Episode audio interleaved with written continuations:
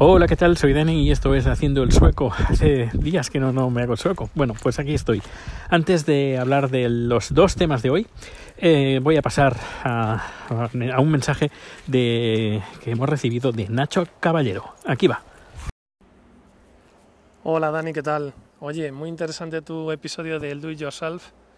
Me ha gustado mucho y las cosas que ibas relacionando, eh, sobre todo el tema de la emancipación, porque nosotros estamos educando a nuestros hijos para que se vayan de casa cuanto antes y esa autosuficiencia eh, me parece muy interesante relacionarla con la emancipación y la, autonomía de la gente.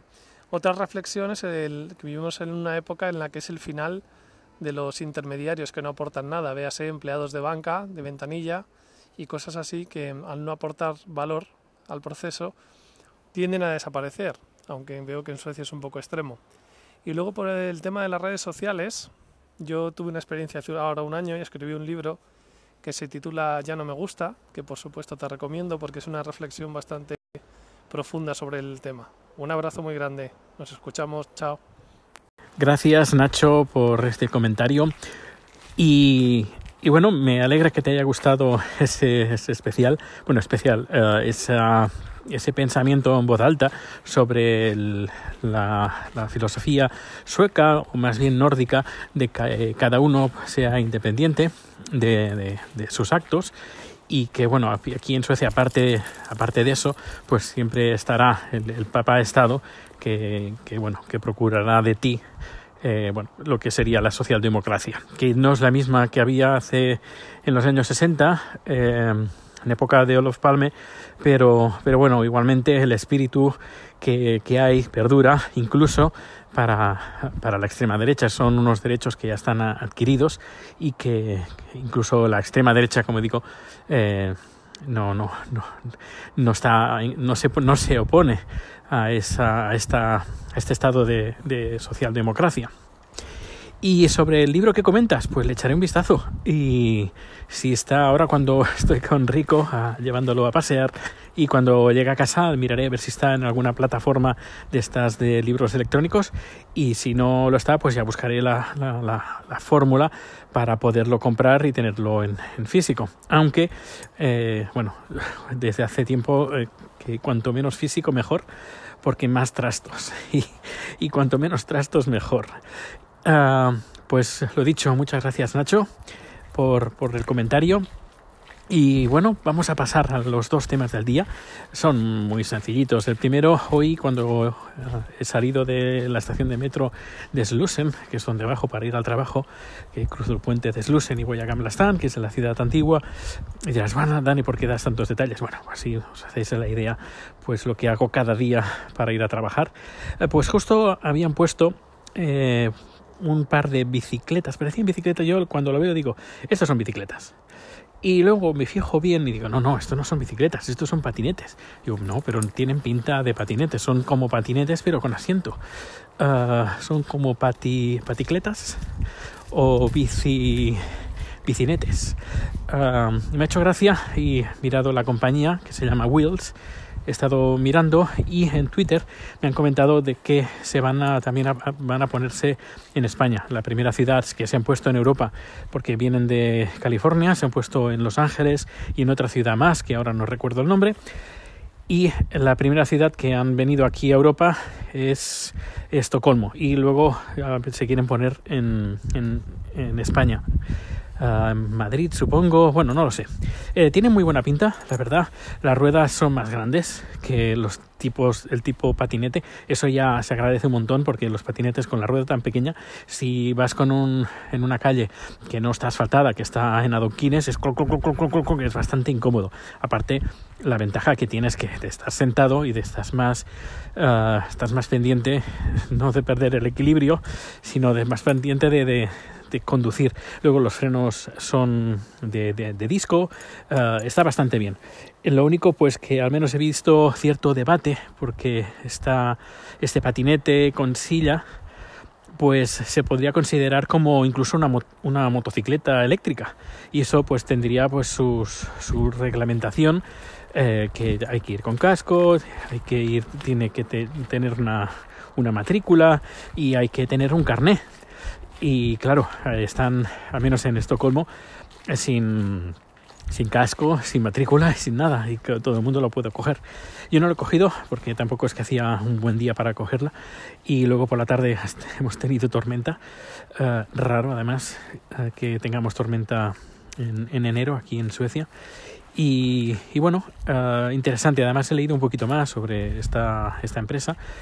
se ve que uno de los fundadores es sueco, que estuvo viviendo eh, y trabajando en, en California, y eh, un ex empleado de Uber y eh, dejó la compañía y fundó uh, pues esta compañía que se llama Wills y parece que ha conseguido no sé una financiación de inversores creo 80 millones una o 75 millones un bastante dinero pues para tirar adelante este proyecto por lo que he leído en el, un artículo en aquí un periódico sueco eh, los precios son un poquito más caros al, al precio del patinete eh, a 10, 10 minutos saldría por unas 60 coronas, 50, 60 coronas, que es, es más caro que un, un, billete de metro.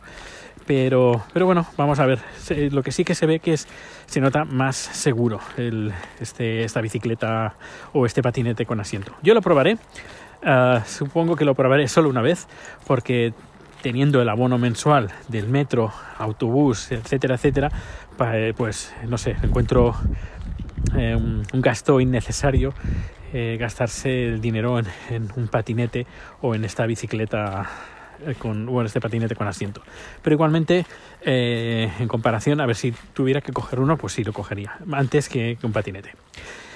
Esta ha sido la primera noticia y luego la segunda noticia eh, se ve que en el, en el Parlamento Europeo se está hablando de poner un, un salario mínimo interprofesional a nivel europeo que iguale, pues que sea para todo, toda Europa el, el mismo.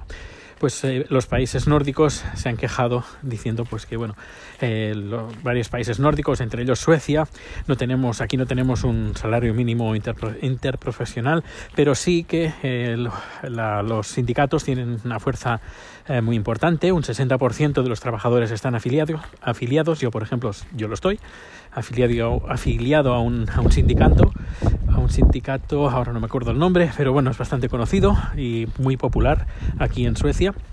Y tienen cierta fuerza y uh, a, grosso modo pues el, emple, el emplea, empleado pues tiene pues ciertos derechos aquí en Suecia que a pesar de no tener un, un salario mínimo interprofesional pues eh, pues podríamos decir que, que es, tienes unas garantías uh, que están bien a pesar de eso como en todos los lugares cuecen habas, pues eh, también existen empresas, empresarios y negocios y sobre todo en la uh, restauración que eh, bueno abusan abusan mucho muchísimo por no decir muchísimo eh, de sus empleados y, claro, eh, poniendo un salario mínimo inter interprofesional podría ayudar de que la gente tenga un, un salario decente en este, en este tipo de trabajos, pero igualmente uh, echa la ley, echa la trampa. Estos empresarios harían lo posible pues para pagar lo menos posible,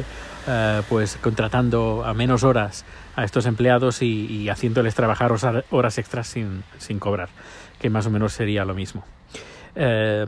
Yo creo que antes de bueno, yo, yo es bastante complicado de, de, de decidirse, me, tendría que informar un poquito más, pero lo que sí que eh, ayuda, eso no ayudaría tener un, salario mínimo interprofesional, lo que sí que ayudaría pues que hubiera pues más eh, vigilancia hacia esas empresas o esos, esos sectores que es más fácil que los, emple los trabajadores pues engatusen a los empleados que, que, a lo mejor no tienen papeles o sí tienen papeles, pero uh, se aprovechan de ellos. Yo he, escuchado de primera mano historias bastante, eh, bastante tristes relacionadas con, con este sector, sector de la restauración aquí en Suecia. Y bueno, bueno, supongo que pasa en todas partes y hay que, hay que luchar pues para pues que para todo el mundo pues tenga los mismos los mismos derechos. Bueno, pues nada, dejo el podcast uh, hasta aquí. Decir que bueno, todos los datos de contacto ya sí están en haciendoelsoco.com y que bueno, que el canal de YouTube eh, ya somos más de 2000. pues nada, un fuerte abrazo y nos escuchamos bien pronto. Hasta luego.